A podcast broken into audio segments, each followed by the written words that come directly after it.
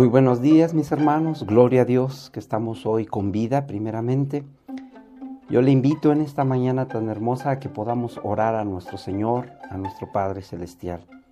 Ahí donde quiera que se encuentre, que, que cierre sus ojos y vamos a orar a nuestro Padre en esta mañana. Amén. Amado Padre, Creador de los cielos y de la tierra, te damos gloria, te alabamos, te glorificamos, Señor, porque sabemos que tú eres bueno, Padre, para con nosotros, que eres eterno, Señor, en nuestras vidas y que tú has destinado, Señor, el que nosotros podamos estar contigo. Te alabamos, te glorificamos en esta mañana porque podemos estar, Señor, en tu presencia, dándote gloria, dándote honra, Padre. A ti te alabamos, a ti te glorificamos, Señor, en el nombre maravilloso de Cristo Jesús. Amén y amén. Gloria a Dios, mi hermanito. Pues solamente retomando el tema de hace ocho días, yo le decía eh, que necesitamos estar firmes en Cristo, necesitamos estar firmes en Dios, sobre todo en estos tiempos peligrosos que están ahora en el mundo, mi hermano. Es necesario que nosotros podamos tener una convicción y una firmeza, no en los hombres, sino en Cristo. Eh, recapitulando un poquito, yo le decía cómo estar firme en Cristo. ¿Qué necesitamos para estar firme en Cristo? Eh, leíamos el libro de Romanos capítulo 8, donde precisamente este libro lo escribe Pablo, Pablo el perito arquitecto de la iglesia. Y, y aquí yo quiero que entendamos algo, mi hermano, que Pablo entendía.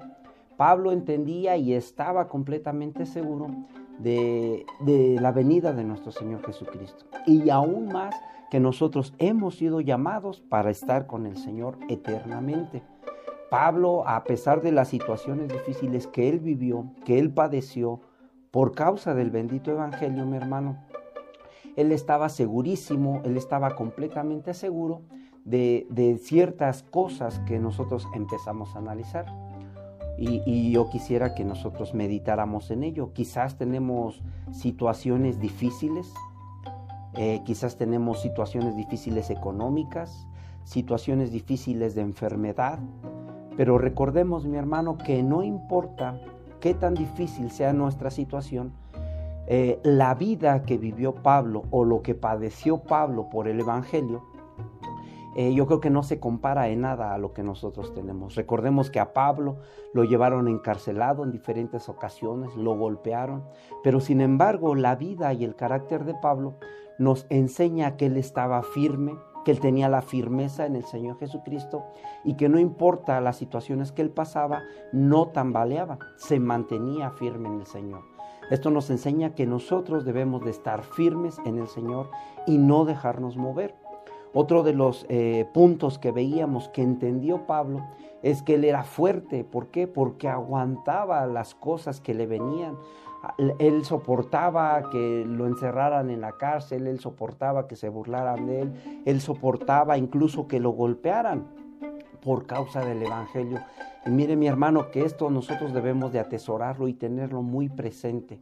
Otro de los puntos que nosotros entendemos que comprendía Pablo es que él estaba firme en el Señor y que no permitía que ninguna doctrina, recordemos que en ese entonces los judíos estaban eh, con su judaísmo al 100% y que todo lo que fuera dicho fuera del judaísmo era una blasfemia entonces venían en contra de él. Y recordemos quién era Pablo. Pablo era el perseguidor de la iglesia, Pablo era el que los acosaba, el que los mataba incluso. Entonces no era fácil para él venir y compartir ahora las buenas nuevas. ¿Por qué? Porque tenía pruebas, dificultades, nadie le creía, nadie creía la palabra que él daba por el testimonio que él traía anteriormente, pero sin embargo esto no vino a hacerle caer en su fe, sino por el contrario, él estuvo dominado, dominó su, su ser, dominó su alma y se sujetó a, la mentalidad de Cristo, mi hermano. Y en esto nosotros debemos de estar sujetos también para que en este tiempo donde surgen falsos profetas, falsos anticristos, falsos maestros, ninguno venga a hacernos mover de la roca que es nuestro Señor Jesucristo. Amén. A través de Jesucristo nosotros podemos ser vencedores, mi hermano, lo vimos hace ocho días, podemos ser más que victoriosos y, no importa las circunstancias las cuales nosotros estemos atravesando, nosotros debemos de, de venir y atesorar ese regalo tan grande que el Señor nos ha dado. Nosotros si bien sabemos que en el libro de Romanos nos deja ver nuestra, nuestro estado, que nosotros estamos en un estado pecaminoso, alejados de Dios, sin propósitos y que éramos merecedores de la muerte eterna, mi hermano. Hoy nosotros entendemos que por la gracia de Dios nosotros tenemos un propósito en, en, los planes de nuestro Señor Jesucristo, que Dios mismo ha destinado un plan eterno, un plan general para nuestras vidas y que nosotros ahora eh, somos hechos a imagen de nuestro Señor Jesucristo. Ese precisamente es nuestro objetivo en esta tierra, mi hermano, que nosotros tomemos la imagen de nuestro Señor Jesucristo, esa bendita persona de nuestro Señor Jesucristo que no falló en nada y que fue obediente y sujeto al Padre. Recordemos que el Espíritu Santo se sujeta al Hijo y el Hijo se sujeta al Padre y los tres, siendo un solo Dios, una sola esencia, son la triunidad. Y esto debemos de entenderlo, mi hermano, porque lo entendió Pablo, que es el perito arquitecto de la iglesia.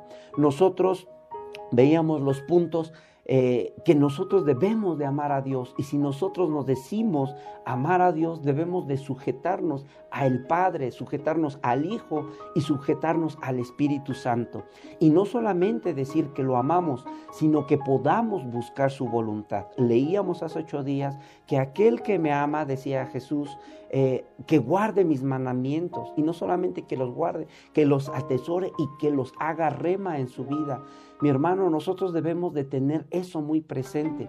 Y, recordemos también que leíamos que, todas las cosas que nos acontecen nos ayudan para bien. Y hay muchas personas lo malentienden porque piensan que todas las cosas que hagan les van a salir bien. Y es muy diferente que todas las cosas que hagan les van a salir bien a que todas las cosas que no sucedan nos ayudan nos ayudan para bien. ¿Para qué? Para que podamos dar muerte a ese hombre que tenemos dentro de nosotros. Ese hombre pecaminoso, ese hombre altivo, ese hombre enojón, ese hombre vengativo, ese hombre pecador, ese hombre sin control, mi hermano. Nosotros debemos de tener el control. Nosotros ciertamente somos apasionados, pero mi hermano, nosotros debemos de venir en ese amor a sujetarnos a Cristo, a su bendita voluntad. Amén.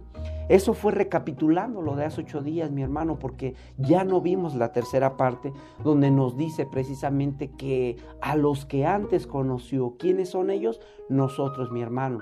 Y yo quisiera que me acompañara a buscar el libro de Romanos, capítulo 8 precisamente, y que pudiéramos leer el versículo 28 en adelante, para recordar nuevamente. Amén. Si no lo tiene, recordemos que, más adelante puede recapitular o rebobinar este video y poder volverlo a ver, mi hermano. Se lo voy a leer. Como título dice, más que vencedores.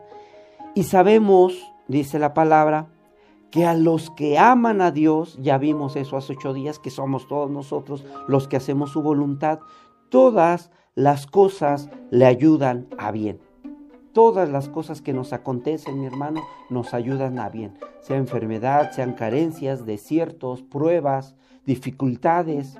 Quizás estamos queriendo volver a la vida anterior, pero quizás es una prueba, mi hermano. Nosotros debemos de estar firmes en Cristo y, y, para que esto no nos mueva, mi hermano. El pecado va a querer regresar, pero nosotros debemos de estar firmes en Cristo, porque Él viene pronto por su pueblo, por su iglesia, mi hermano y dice, a los que conforme a su propósito son llamados. ¿Cuál es ese propósito, mi hermano? ¿Cuál es el propósito general, el propósito eterno de Dios en tu vida y en mi vida?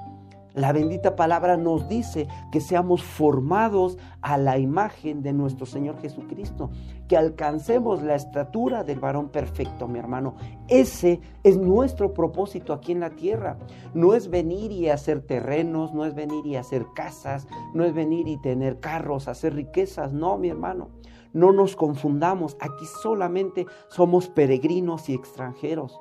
Nosotros tenemos un propósito mucho más grande y ese propósito es igualarnos o alcanzar la imagen de nuestro Señor Jesucristo, esa bendita persona que es nuestro Señor. Mi hermano, en ello debemos dar muerte a todo aquello que nos aleja de la presencia de Dios. Debemos de transformar nuestra mente y nuestro corazón. Debemos de tener nuestra mente transformada a la mente de Cristo. Si bien nosotros tenemos un carácter duro y que quizás nos han abofeteado, nos han golpeado, bueno, nos enseña la palabra que no vengamos y respondamos de la misma forma, mi hermano, sino que por el contrario, pongamos la otra mejilla, porque en esos sacudimientos, en esas sacudidas que le están dando, mi hermano, ahí se está purificando el trigo, ahí están sacando la hojarasca, ahí lo están trillando, mi hermano, no porque lo quieran humillar, no porque Dios sea malo, no, mi hermano, porque Dios tiene un plan, un propósito en su vida y eso es que usted pueda ser parte del trigo que está siendo sacudido, que está siendo limpiado en este tiempo, mi hermano. ¿Para qué? Para que usted sea parte de ese pan que el Señor llevará, que el Señor levantará. Mi hermano, porque recordemos que hay trigo y hay cizaña en esta tierra, mi hermano, pero que dentro del trigo hay basura, y dentro del trigo hay fruto. Mi hermano, el Señor lo que quiere es que nosotros como iglesia podamos dar ese fruto para que podamos ser tomados en sus gavillas y podamos ser llevados a su presencia. Eso es lo que quiere el Señor hoy con nosotros, mi hermano. Nosotros debemos de entregarnos, nosotros debemos de ser todo en esta tierra por el Señor. ¿Por qué? Porque Él nos ha tomado, Él nos ha escogido. Y mi hermano, eso no a cualquiera se le da. Continuemos leyendo en el 29, mi hermano. Y aquí si pongamos un poquito de atención, vamos entrando a tema.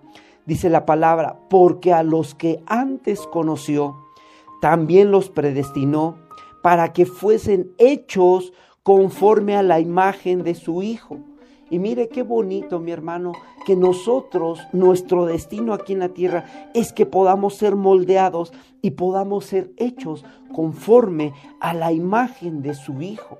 Yo le decía hace ocho días, el Señor nos está invitando a que podamos ser parte de su familia.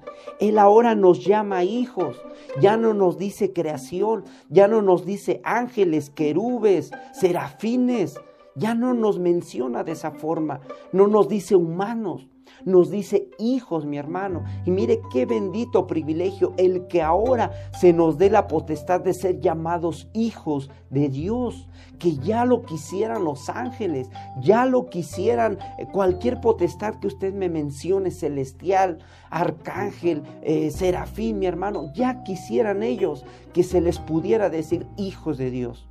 Mire que nosotros nos ha invitado el Señor para ser parte de su familia.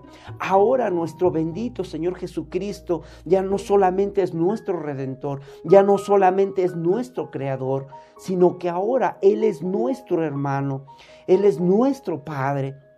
Él es nuestro ser, mi hermano. Él ahora mora dentro de nosotros. Su Espíritu Santo está dentro de nosotros, mi hermano. Qué grande privilegio el que podamos ser parte de una familia celestial, el que podamos ser parte de una familia eterna, el que podamos ser parte de una familia divina.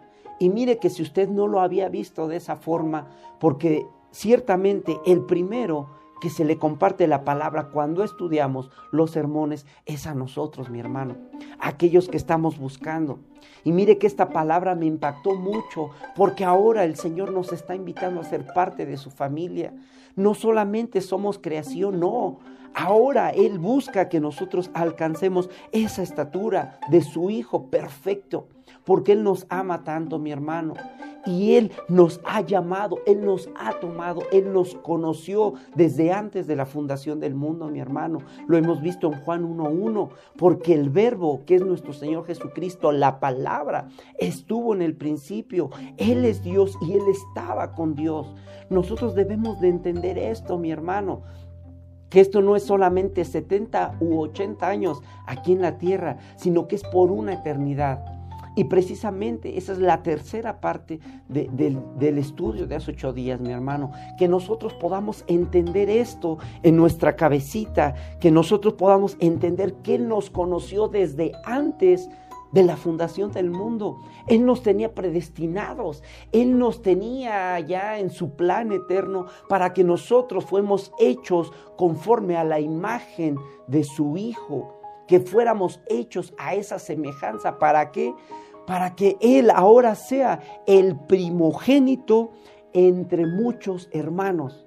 Mire qué bendita palabra que ahora nosotros somos llamados hermanos del Hijo de Dios.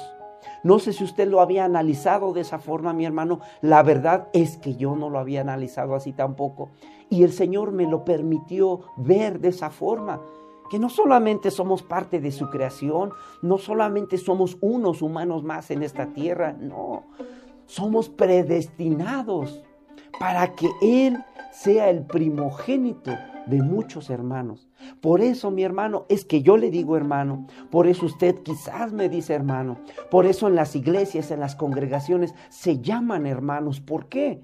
No es por moda, no es por un look, no es por tradición, no, es por esto, porque ahora Jesús es nuestro hermano. Y si nosotros amamos a Dios, si nosotros nos identificamos con Jesucristo, Él ahora es nuestro hermano, es tu hermano, es mi hermano. Y por lógica, tú eres mi hermano, yo soy tu hermano y gloria a Dios por ello, porque Él está estableciendo una familia gloriosa, la cual va a venir a tomar para sí mismo y presentársela a sí mismo. ¿Cuántos me pueden decir amén, mi hermano, en esta mañana tan maravillosa?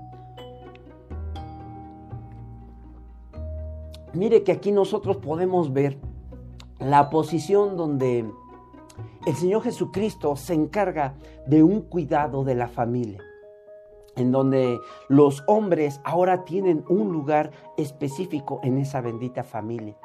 Mi hermano, nosotros recordemos que nuestro Señor Jesucristo es la cabeza de la iglesia y que nosotros somos ese cuerpo. Por lo tanto, nosotros somos parte de esa familia. Mi hermano, nosotros debemos de, saber que ese bendito privilegio de nuestro Señor Jesucristo no se lo dan a cualquiera solamente se lo dan a aquellos que han sido escogidos, aquellos que han sido predestinados, porque nos dice la palabra ahí en el 30. Y a los que predestinó, ponga atención mi hermanito, a estos también llamó. ¿Usted ya lo llamó? Gloria a Dios. Y a los que llamó, oh, fíjese, a estos también los justificó. Si usted ya fue llamado por el Señor, quiero decirle que dice la palabra que usted ya fue justificado. Y mire, no se queda ahí la, la, bendita promesa. A estos que también justificó, a estos glorificó. Gloria a Dios, mi hermano. Quizás nosotros nos sentamos o nos sintamos el ser más sucio, la persona más pecadora en este mundo. Y déjeme decirle que, que, Pablo, como el perito arquitecto de la iglesia, él lo entendía muy bien. Decía, de los cuales, de estos pecadores, yo soy el primero. Y es lo mismo que yo hoy le digo, mi hermano. Quizás usted ya ha visto mis pies descalzos, quizás, quizás ya usted ha visto mis pies de barro. Y, y, yo no soy mejor que usted, yo soy un hombre simplemente. Pero aquí lo que debemos de entender, que no es por nuestras obras, no es por lo que nosotros hagamos o dejemos de hacer, mi hermano, sino es por ese bendito amor de nuestro Señor Jesucristo de nuestro Dios que Él ya nos predestinó desde antes de la fundación del mundo. Y así en esa predestinación Él nos llamó, Él nos justificó y Él nos glorificó, mi hermano. Y nosotros debemos de tenerlo muy presente. ¿Qué hizo? Nos predestinó, nos llamó, eh, es a esos que llamó, eh, eh, justificó delante del Padre, porque recordemos que somos, seguimos siendo pecadores, pero por esa justificación, ahora Él nos presenta dignos delante del Padre, a través de su sangre, de su sacrificio. Y a estos que también justificó, mi hermano, debemos de entenderlo, Él ya glorificó. Amén. Nosotros debemos de entenderlo, mi hermano, que por más que hayamos fallado al Señor, Él ya nos glorificó delante del Padre y tenemos esa bendita promesa, esa bendita bendición, mi hermano. Ah, y mire lo que Pablo tenía muy presente en su vida y él había entendido con tanta seguridad. Él sabía que, que Dios, la obra que había empezado en él, esa obra bendita, y recordemos quién era Pablo, una persona que incluso mataba a los seguidores de Cristo. Quizás usted no ha matado, quizás usted no ha hecho revueltas contra algunos cristianos. Y algo que, aprendimos también hoy, mi hermano, eh, en, esta semana, gracias a, Andrés Mejía, mi, tocayo, estuvo compartiéndonos un tema muy interesante y, él nos decía precisamente que nosotros como iglesia debemos de estar eh, dispuestos al Señor. Nosotros debemos de estar encaminados al Señor y dejarnos moldear por Él, porque Él es bueno, porque Él es maravilloso. Algo que nosotros pudimos entender que esa obra que el Señor ha empezado con nosotros, Él la terminará algún día. Y mire que quizás usted no ha hecho revueltas, no, no ha matado a nadie, mi hermano. Y Pablo sí lo había hecho pero él entendió que aún la obra que Cristo había empezado en él, esa obra la iba a terminar el Señor. Nosotros hemos experimentado grandes tribulaciones, grandes problemas, pero es interesante saber cómo ese verbo, cómo esa palabra se hará rema en nosotros, mi hermano, que nosotros debemos de estar en este tiempo aprendiendo que el Señor Jesucristo viene por su pueblo y que nosotros debemos de estar eh, limpiándonos para estar presentes delante de Él. Ciertamente Él nos predestinó, Él nos llamó para una eternidad. Ahora yo quisiera preguntarle esto, mi hermano. Notemos los versículos, cómo están conjugados. Está hablando que Él nos predestinó. Está hablando que Él nos llamó. Está hablando que Él nos justificó. Y está hablando que Él nos glorificó. Ahora yo quisiera preguntarle, ¿cuándo usted ha sido glorificado? ¿O ya somos glorificados? No, Todavía estamos en este cuerpo de pecado, de muerte, de maldad. Entonces, ¿por qué nos habla la palabra que el Señor ya nos ve así? Que Él ya nos justificó, que Él ya nos glorificó, que Él nos llamó. ¿Cuándo nos llamó? En la eternidad pasada, mi hermano. Y nosotros debemos de entender que Él nos escogió y este que nos escogió nos justificó, mi hermano. Y así mismo como nos justificó, nos glorificó. Veámoslo así. Él ya nos glorificó, mi hermano. Él, ya se está, sentado a la diestra del Padre. Y así como Él está sentado, mi hermano, nosotros también estaremos sentados ahí. Esto debemos de entenderlo, mi hermano, porque es algo glorioso. Esto es lo glorioso y lo omnisciente de nuestro Dios. Él conoce todas las cosas reales y posibles. Esto es omnisciente, mi hermano, que Él ya conoce todas las cosas desde la eternidad pasada hasta la eternidad futura. Él ya sabe cómo somos. Él ya sabe en qué hemos fallado, incluso en lo que vamos a fallar, mi hermano. ¿Por qué? Porque Él, es, él tiene una predestinación para nuestras vidas. Y quizás ahorita no vamos a entrar a ese tema de la predestinación, mi hermano, porque nos llevaría más tiempo. Pero sin embargo yo quiero decirle en esta mañana que la luz ha llegado a nuestras vidas y la obra que ha empezado Dios en nosotros, Él se encargará de terminarla. Él es fiel para cumplir sus promesas, Él es fiel para cumplir el plan bendito en nuestras vidas. Y mire mi hermano que conforme se va acercando el día, conforme se va acercando la aurora, va siendo más grande y más grande y va de aumento en aumento en nuestras vidas. Quizás antes éramos unos pecadorzotes, ahora solamente somos unos pecadorcillos, pero el día de mañana mi hermano, ya no vamos a pecar porque seremos transformados a esta imagen de nuestro Señor Jesucristo. Entonces dice el libro de Corintios que seremos transformados y nos quitarán este cuerpo de pecado y de bajeza.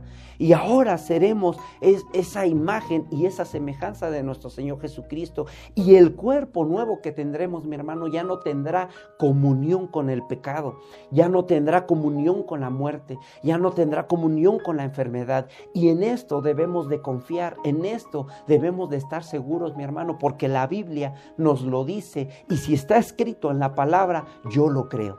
Yo no creo lo que me cuentan, yo no creo lo que mis ojos puedan ver o lo que esperen ver, no, yo yo creo lo que dice la palabra del Señor. Y yo creo que el Señor nos ha llamado y en ese amor eterno, mi hermano, nosotros podemos reposar. Amén.